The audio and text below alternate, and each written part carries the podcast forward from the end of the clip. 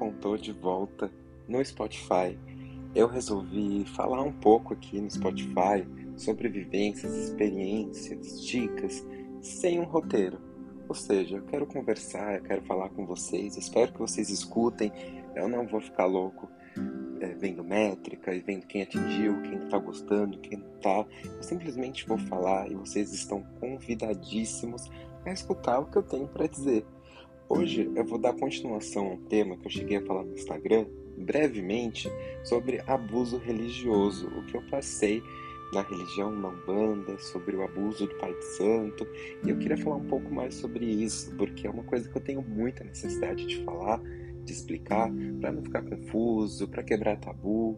Então, eu vou começar contando que eu participei da Umbanda durante 10 anos da minha vida, desde os 18 anos até os 28, hoje eu tenho 31 anos. E eu entrei para Umbanda por indicação da minha mãe, que começou a frequentar, e eu estava num momento de extrema ansiedade, extrema depressão, tinha crises de pânico e ela, minha mãe, pai de santo, me deram a promessa de que tudo isso iria se curar quando eu frequentasse o centro de Umbanda. E eu frequentei durante os meus 10 anos e nunca melhorei, inclusive eu sempre piorava. E eu recebia constantemente ameaças do Pai de Santo de que se eu não frequentasse o centro, o terreiro, de que se eu faltasse nas giras, como são chamadas, eu ia piorar muito mais, que eu ia morrer, que ia acontecer alguma coisa de muito grave comigo, que eu ia ficar muito doente. Além dessas ameaças e abusos psicológicos, também começaram a vir os abusos financeiros. Então o pai de santo começou a falar: Olha só, Danilo, se você ah, não me trouxer mil reais, me trouxer cinco mil reais até tanto tempo, algo de muito ruim pode acontecer com você, com a sua família. A minha mãe teve câncer, né? Hoje já está curada, mas nessa fase da Umbanda minha mãe passou por um câncer e se curou graças, é claro, ao auxílio médico, a Deus, às energias do universo, tudo mais, é claro, mas não ao Pai de Santo específico. E ele chegou a falar, ele chegou a pedir 10 mil reais porque ele curou o câncer da minha mãe, que se a gente não pagasse isso a ele, o câncer voltaria. Né? Foi aí onde finalmente eu tive forças para conseguir me desvincular, minha família se desvincular desse terreiro, desse pai de santo abusivo. Bom, esse foi um resumo do que eu passei nesse terreiro, porque foram várias vivências horríveis.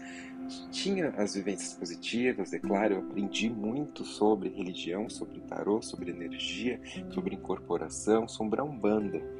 Mas eu não acho que valeu a parte negativa. É por isso que hoje em dia eu não tenho uma religião. Eu pego tudo que eu aprendi de bom nas religiões, na Umbanda, no kardecismo, no candomblé, eu pego tudo isso que eu aprendi de bom e junto e, e uso no meu tarô e uso para ajudar as pessoas. Por isso que hoje é um dos fatores mais importantes para mim ajudar as pessoas, ajudar quem precisa de ajuda, sem mentiras, sem cobrar valores absurdos, excessivos.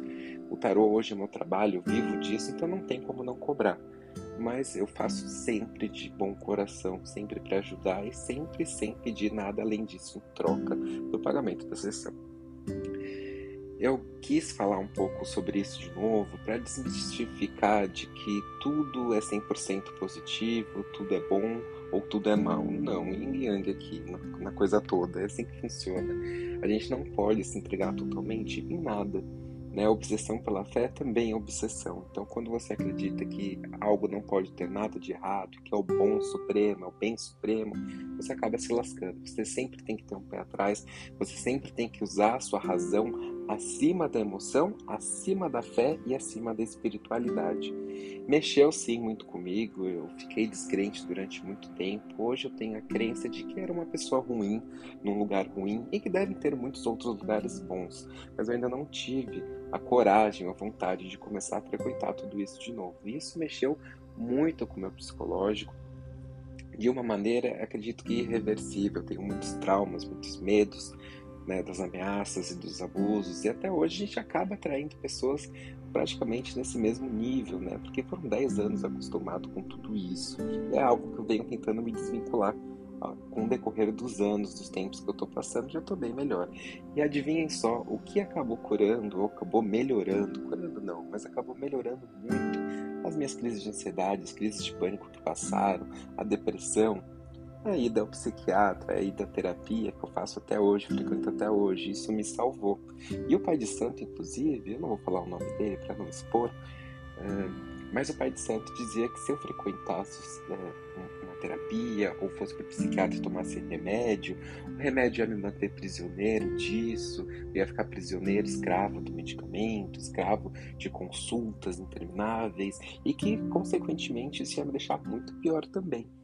Então, por isso, eu nunca busquei ajuda. Então, esse, podcast, esse áudio é um adendo para que vocês procurem terapia, procurem auxílio psiquiátrico, não depositem toda a sua fé na fé. Lembra do que eu falei no meio desse episódio, de que a obsessão pela fé também é obsessão. Não descartem ajuda médica terrena, é muito importante você ter a sua fé, é claro, é importante você acreditar, é importante você vibrar de uma forma positiva para o universo, mas é importante você não descartar todas as opções que a Terra te oferece, que o ser humano também te oferece. E lembre-se, a razão sempre em primeiro lugar, depois a emoção e a espiritualidade. Tenta racionalizar sobre tudo isso que você está vivendo.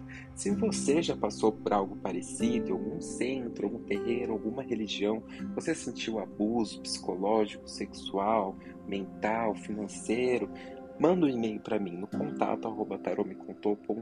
Quero ouvir a sua história e quem sabe eu não faço um outro áudio relatando algumas histórias para quem passou por isso se sentir um pouco mais acolhido. Um beijo no coração de vocês e muito obrigado sempre pela confiança.